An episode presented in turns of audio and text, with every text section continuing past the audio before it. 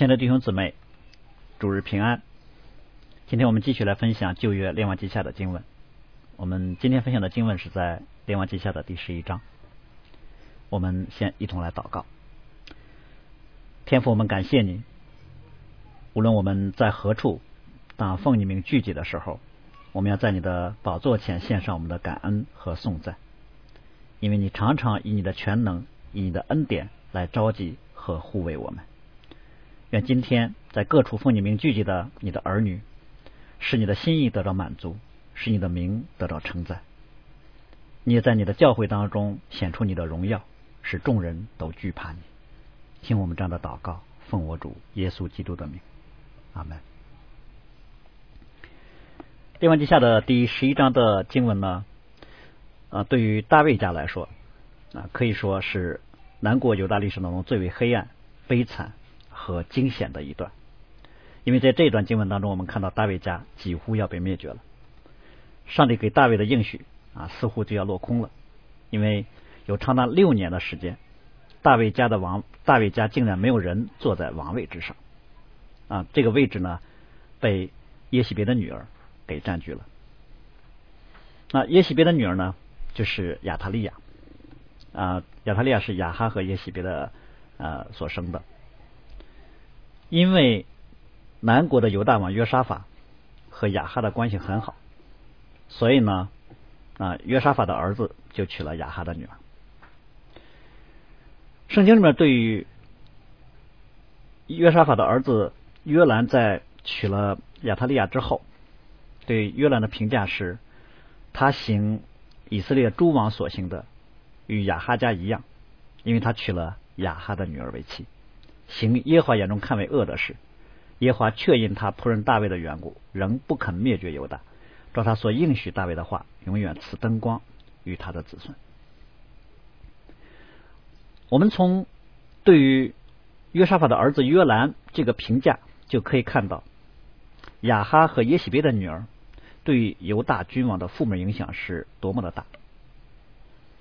也让我们看到北国亚哈家的恶行，借着联姻已经蔓延到了南国犹大，而且在对约兰的评价当中，不单单是提到了约兰本人，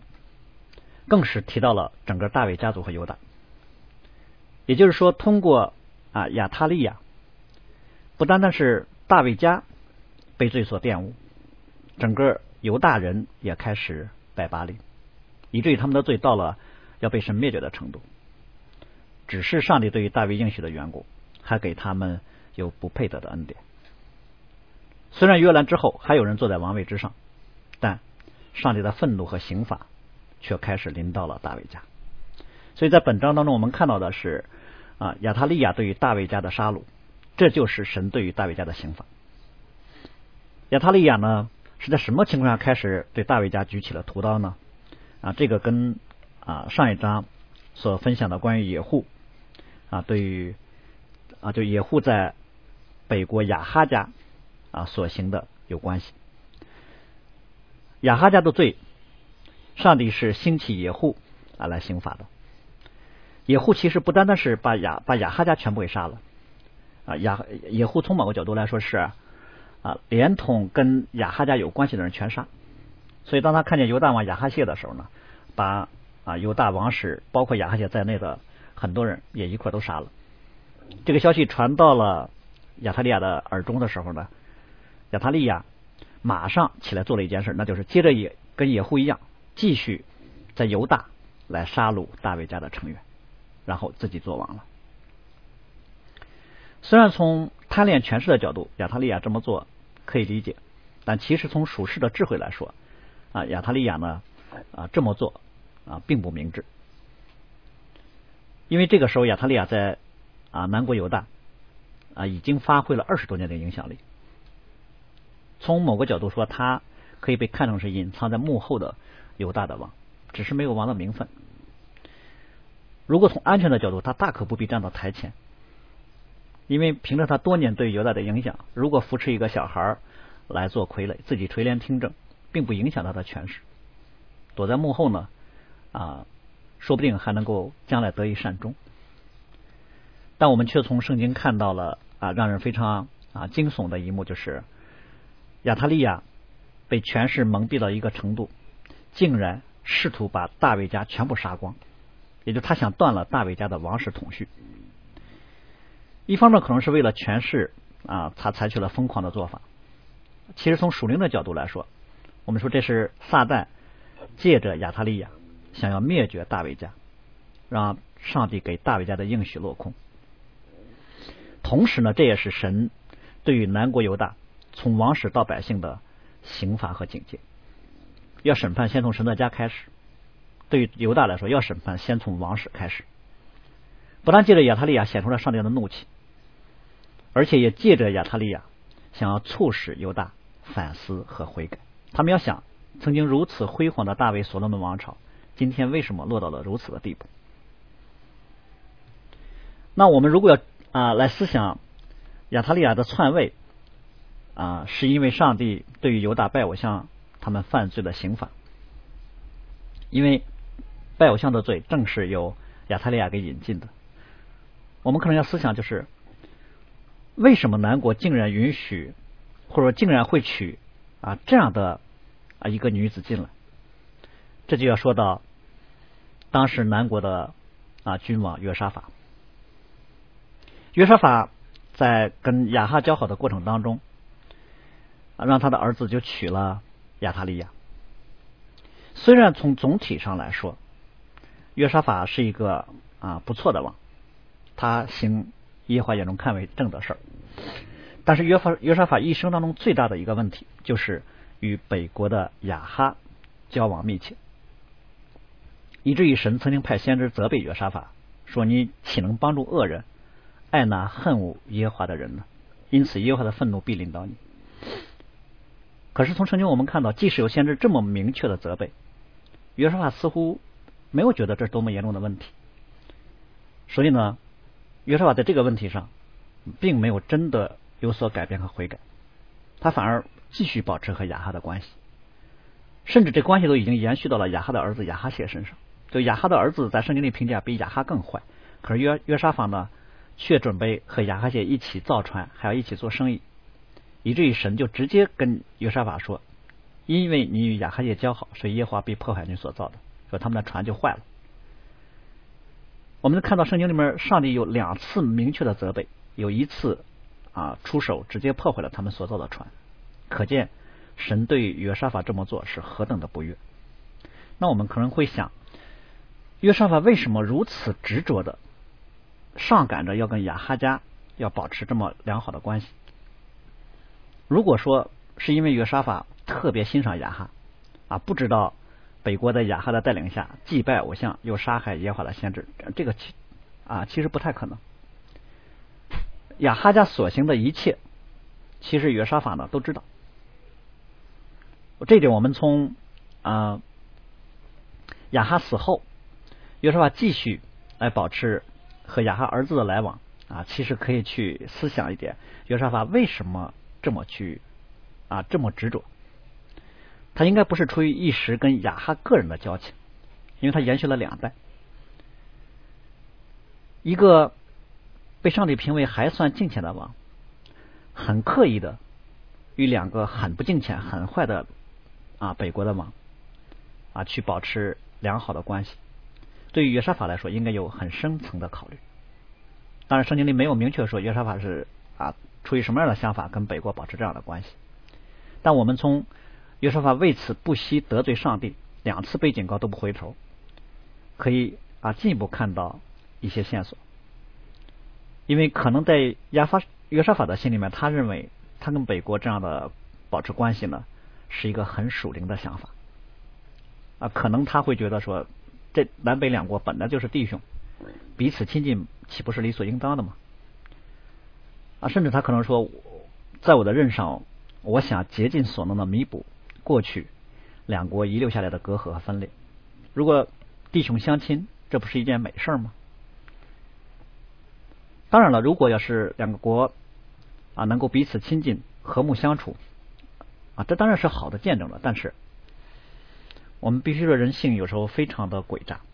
很多的时候呢，啊，人内心当中出于某个私欲或者骄傲的想法呢，可能会被自己以属灵的方式合理化，然后呢，自己可能也是真的相信了，真的以为自己在做一件蒙神喜悦的事情，以至于自自我蒙蔽到了一个程度，即使听到了上帝公开责备的话啊，他也听不进去。就像约沙法听见先知来责备他，他可能会觉得太小题大做了，他甚至觉得先知体会到不体会不到自己的那种良苦用心，先知也太过律法，太过苛刻了。所以在人看为显而易见不能做的事儿，在约约沙法看来却可能是显而易见就应该做的事儿。所以对于约沙法来讲，我想他可能是已经选择了一个立场，选择了一个先入为主的结论。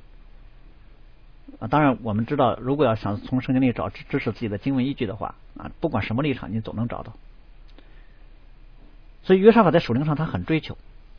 他可能总想做点能够让人看得见的啊属灵的业绩。他可能觉得，能够展示南国犹大为正统，又能展示自己属灵的智慧和生命的话，莫过于能够让原本是弟兄，如今反目成仇的南北两国啊有所关系的恢复。其实他这么他这么想，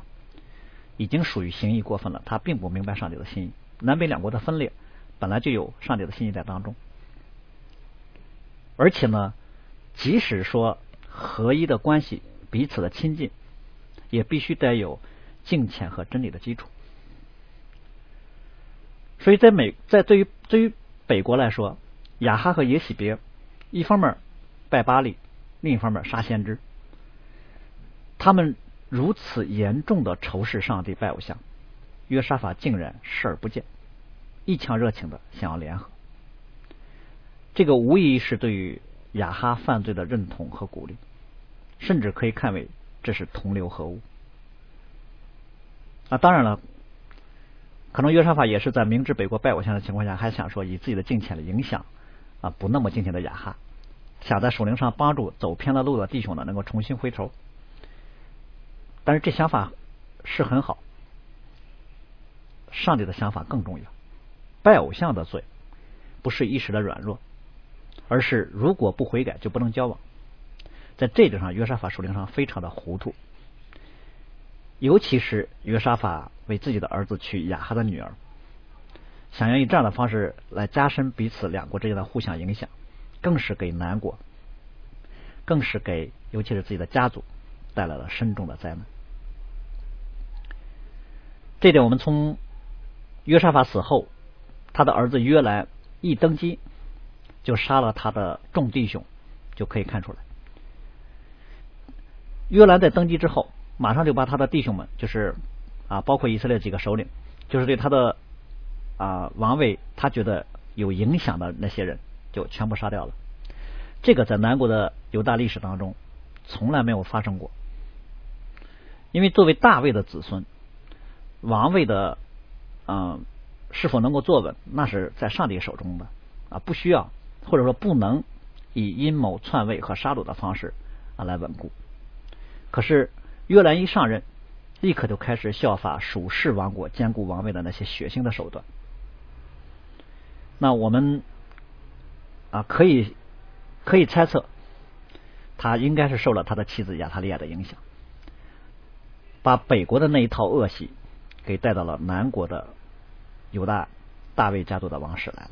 以至于约兰的名声呢非常的坏，坏到一个程度，死后都没有人纪念他。连王的坟墓啊，就连列王埋葬那个坟墓都不能入。约兰死后呢，继承他王位的是他的小儿子亚哈谢。其实如果要是啊，从正常来说呢，啊，轮不到亚哈谢来继承王位。但是就在约兰做王期间，菲利士人和阿拉伯人就攻进了王宫，不但抢了很多的财物，还把约兰啊除了亚哈谢之外的所有的儿子全杀了。啊，甚至说把约兰的所有的儿子全杀了，然后呢，他们就跑了。约兰应该是在啊撤军之后啊，可能啊又生了一个儿子。所以，当亚哈谢做王的时候，圣经里面的评价是亚哈谢也行亚哈家的道，像亚哈家一样，因为他母亲给他主谋，使他行恶。约兰杀了自己的兄弟。神借着外邦人就杀了约兰的儿子，当亚哈谢作王的时候呢，神又借着野户杀了亚哈谢的兄弟和侄子们，一共有四十二个人。从这个角度说，我们应该这样讲：在上帝眼中，虽然亚哈谢是犹大王，但他但已经把他算在了亚哈一家里面了。这个还不够。从本章我们看到，亚塔利亚听见亚哈谢死了之后，再次动手来杀大卫家的人。我们就从列王记的经文就可以看到，从约兰开始杀自己的兄弟，阿拉伯人杀亚哈谢的兄弟，野户杀亚哈谢的侄子，亚塔利亚在杀大卫家的所有的人。我们看到大卫家就在这短短的时期里面经历了四次清洗式的杀戮，以至于到了亚塔利亚的时候，大卫家的后裔几乎要被杀光了。当然，我们这么说，并不是说，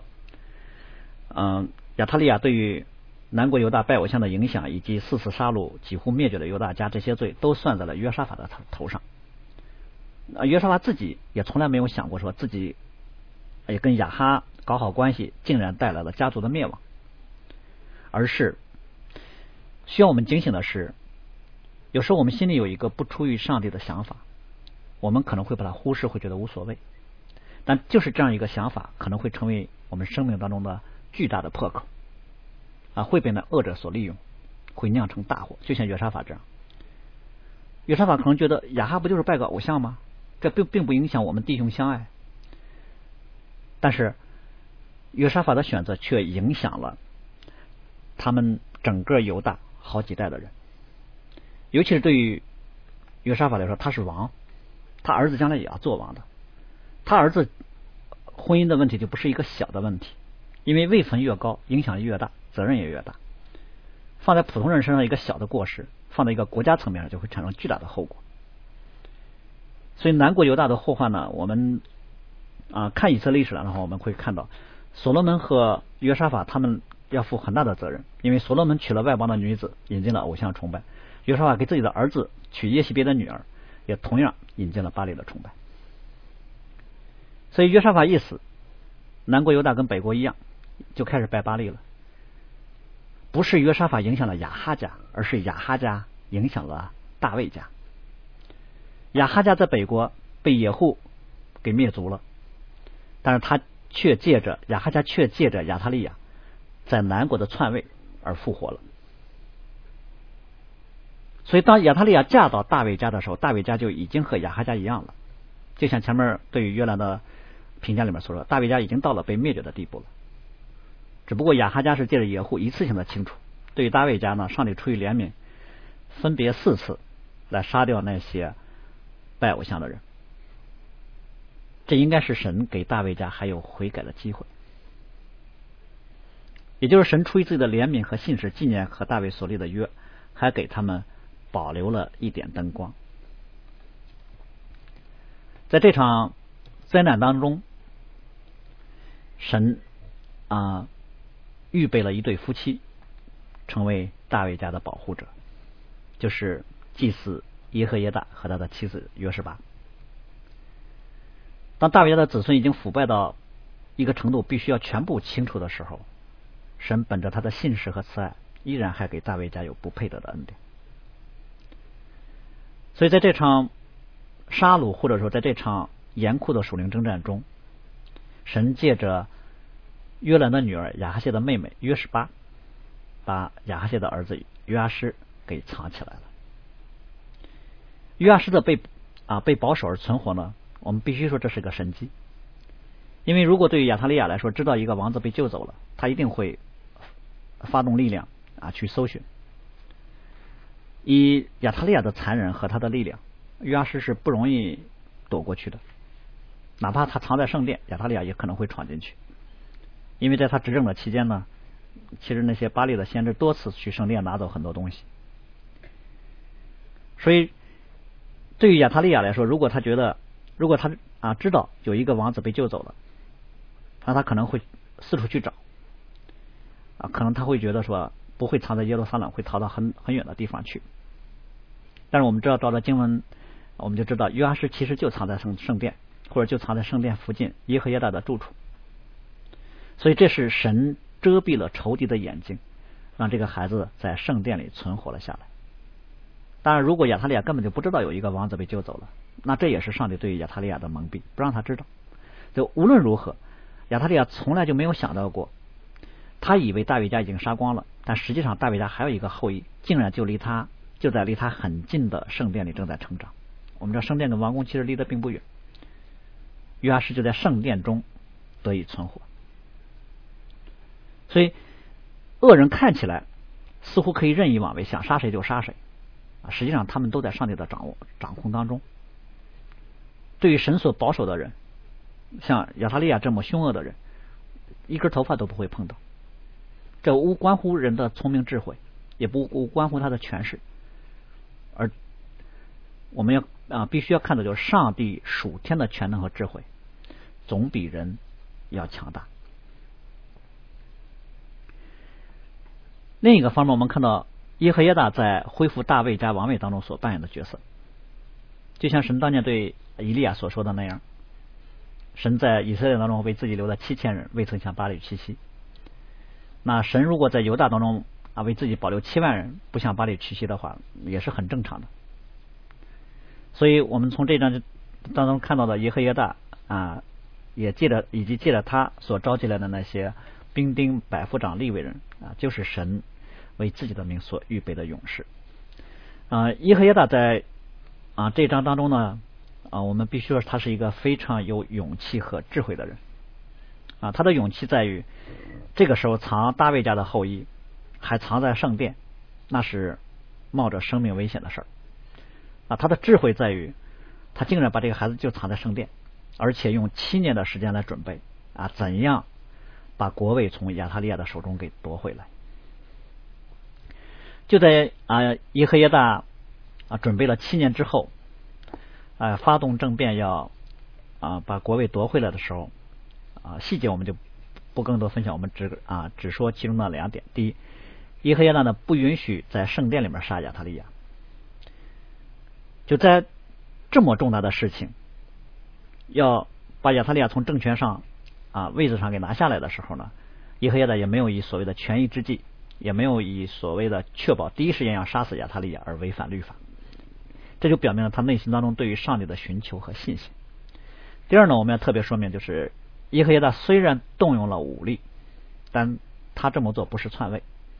虽然亚塔利亚自己喊着反了反了，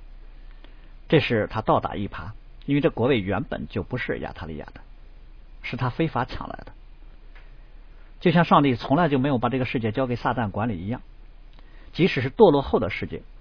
撒旦也没有合法的统治权。但是撒旦竟然敢给主耶稣说：“你若拜我，我就把这世上的万国以及万国的荣华都赐给你。”这是赤裸裸的谎言。这果神何曾赐予给了撒旦呢？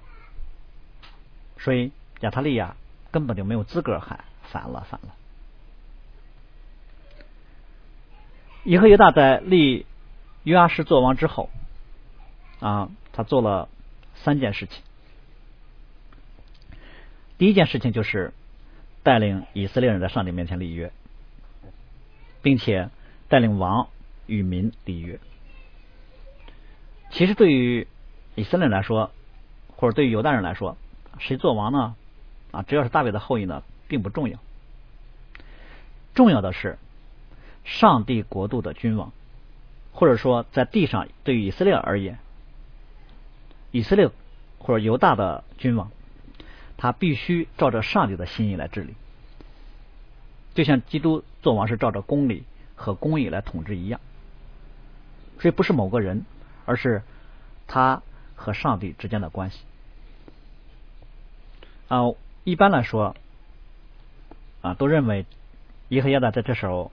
啊与让王啊立约的那个经文呢，就是《生命记》里面对于王的。各种的约束啊，不可以增添马匹，不可以回到埃及啊，不可以多立妃嫔啊，要把律法书抄一份儿啊，放在自己跟前啊，每天要诵读等等。可以说，对于犹大王来说，最基本的要求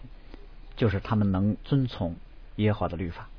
不要求王有多大的属世的聪明智慧、盖世武功。也不要求他建立什么样的丰功伟业，他只要敬畏耶和华，照着上帝的心意去行事，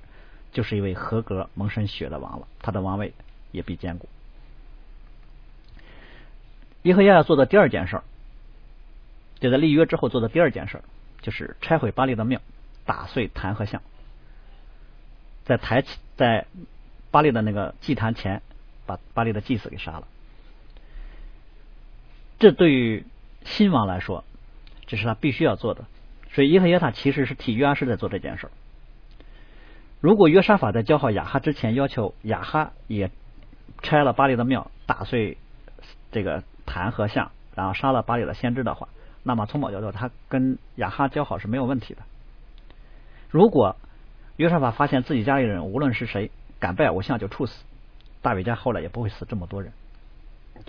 所以处理罪恶，尤其是拜偶像的罪，是保持和上帝关系最基本的底线的要求。第三个。耶和亚所做的事就是恢复圣殿里面的服饰。对于耶路撒冷来说，其实中心不是王宫，是圣殿，因为圣殿象征着神的同在。照着摩摩西的律法，在耶和华殿里面的服饰是以色列立国的根本。可以说，神借着耶和亚所行的这三件事儿，给新生的南国犹大奠定了一个重新开始的良好的基础。然后我们来。啊，看在这个故事当中，约阿施的角色是什么？亚塔利亚篡位的王位啊，显然是非法的。圣经里从来没有承认过他是南国犹大的某一任君王。他虽然在犹大呢有六年的执政，啊，从来没有以王的身份记录他在六年当中的作为，啊，没有登基时间，啊，没有做王的时间，也没有埋葬的方式等等。所以我们。应该说，亚塔利亚呢，在犹大的历史中啊，只是大卫家王位交替之间的一个临时性的过渡啊。他这六年可以看成是约阿施做王的四十年当中的一部分。所以约阿施就在犹大的诸王当中啊，是一个很特别的一位了。他作为在沙鲁当中蒙神特别保守活下来的大卫家当时唯一的后裔，他的做王呢，有点类似于像大卫家啊涅槃重生似的。上帝就以非常惨烈的方式斩断了亚哈家对于大卫家的污染。所以约翰是从小是在圣殿里长大的，在敬畏神的祭司的手中长大的，似乎犹大要开始有一个崭新的开始了。所以我们从约阿施的身上看到的是上帝大而可畏的全能，他立王又废王，他审判也施恩。虽然约阿施从小没有父母，啊，他是大卫家现在所剩下的唯一可以继承王位的男子。啊，虽然他的家人都被亚特利亚给杀了，因此呢，约阿施虽然是从他的身上看到了上帝对于大卫家啊犯罪的怒气和刑罚，但同时因为他被抢救出来，他还活着，大卫家的灯光在他身上能够得以延续，就从他身上看到了上帝格外的恩典和心事。如果没有上帝的怜悯的话，这次亚塔利亚的篡位的事件，大卫家的名号就从世界上被抹去了。所以约阿施的特别的地方就在于，在他身上就是上帝施恩怜悯给大卫家族的明证。他从小护庇在圣殿中，活在圣殿中，使他肉肉身的生命脱离了亚塔利亚的杀戮，神也帮助他脱离亚塔利亚属灵的影响。所以在约阿施身上正应验了先知以赛亚所说的那句话：“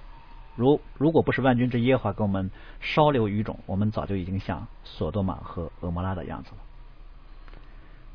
最后，我们来看在这个故事当中犹大众人的反应。在约阿施登基做王之前呢，亚特利亚呢有六年在犹大的执政。这六年当中，南国犹大的民众。是如何来面对亚特利亚的呢？我们看到亚特利亚对于南国呢，其实带来两个方面的影响。第一，以拜偶像的罪来玷污了犹大的官长和民众。从后面对于约阿施作王过程当中的记载，我们可以知道，虽然亚特利亚死了，但是拜偶像的罪在犹太民众当中影响力还很大。约阿施虽然没有见过自己的祖母，但是亚特利亚的影响借着犹大的官长和众人缠绕在约阿施的身上。所以罪的蔓延和影响，不是因为某一个人死去就能终结的。甚至我们说，罪对生命的影响是单向的、不可逆的。一旦被污染，凭人自己的能力是无法胜过和除去的，只能仰望上帝的恩典。神也的确给了犹大有格外的恩典，不单是借着他的仆人耶和耶大，保留了大卫家的唯一的一个男婴啊，不单是让啊大卫家的灯光啊可以延续下去，更重要的是神借着耶和耶大重新把上帝的律法摆放在犹大人的面前，让他们有悔改归正的机会。但显然，犹大人虽然在耶和华的带带领下。啊，与神立约，但他们就像当初的以色列人一样，并不诚心遵从耶和华的命令。他们口里承认，心却背逆。这点呢，等耶和华大一死，就可以看出来。他们马上就杀了耶和华的儿子，就是潜伏在他们心里的罪再次死灰复燃了。所以，对于罪的处理，在圣经当中，我们看到的是需要真实的悔改，不是那种浅尝辄止的应付。更不是轻描淡写的就啊悔改一下就说平安了平安了。如果没有心灵深处的忧伤痛悔，罪在很多的时候不是被赦免和胜过了，而是以一种自我粉饰的方式在我们的心里面潜伏下来了。所以悔改本身不是迫于某种处境的压力，不是为了逃避上帝审判的后果，口是心非的表示一种臣服，心里却不以为然。认罪悔改至少在我们心里面必须恨无罪。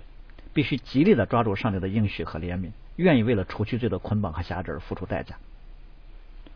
犹大人如果真的要悔改，他必须看到，为了处理亚他利亚在他们当中留下来拜偶像的罪，他们需要付出极大的代价和努力。因为一旦到了拜偶像的罪，那就是生与死的问题了，不是一个说谁来做王的问题。但是我们从亚他利亚。虽然是篡位坐上了王位，但毕竟在这位置上坐了六年，就可以看出，其实以色列人对拜偶像的罪有很暧昧的表现。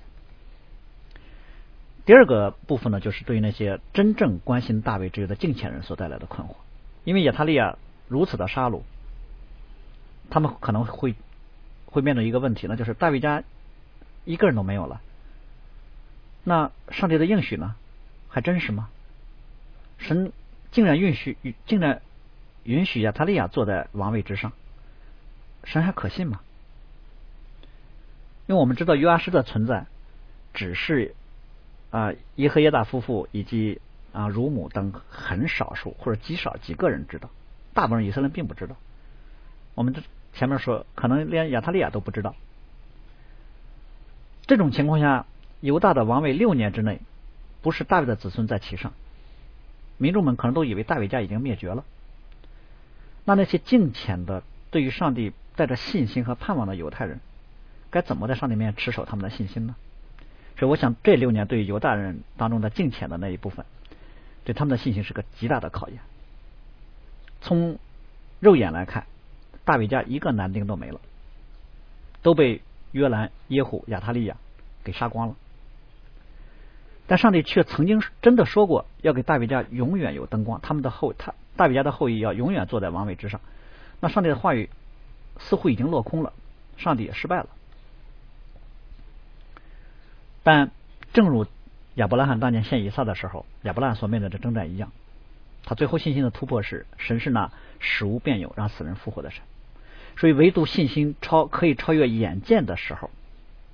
不管他心里有多么的困惑挣扎，当六年后他们看到约阿施被高丽为王的那一刻。他们那种被历练的信心就显得非常的宝贵了。所以在这一章，我们看到了犹大历史上非常特殊的一段。在这段历史当中，我们看到的是人性的软弱，不管是好王还是坏王。我们也看到了上帝对于罪的烈怒，我们也同时看到了上帝的怜悯和恩典。尤其是通过大卫家的危机，神的保守和信使，我们也更是看到在属灵征战当中那种惨烈。以及神那胜过那恶者的全能，神为自己的名所保留的那些忠心的仆人。因此，我们要看到从眼见的绝望当中，有上帝峰回路转的作为。所以，因此在今天这个时代，唯愿我们在面对艰难啊，甚至是面对眼中看为绝境的时候，盼望我们依然对那至高的神有信心。虽然罪恶在我们中间，在这个世界上好像得胜，但神却依然掌管。我们一起来祷告。是的，主啊，你的话语安定在天，永不改变，因为唯有你是可信的。即便有不信的，那又何妨呢？难道因为人的不信就能废掉神的信吗？因为唯有你是真实的，而人都是虚晃的。愿主你在今天这样的时代里面，在我们的软弱的生命当中。照着你的信实、你的怜悯来施恩帮助我们，让我们能够越过人的软弱，越过这个世界的弯曲背面，能够看到主你的真实、你的全能和你在我们中间的工作。尤其是当我们的内心里面有软弱、有焦虑、有绝望的时候，愿我们的心被你吸引，因仰望你而得以重新得力。听我们这样的祷告，奉我主耶稣基督的名，阿门。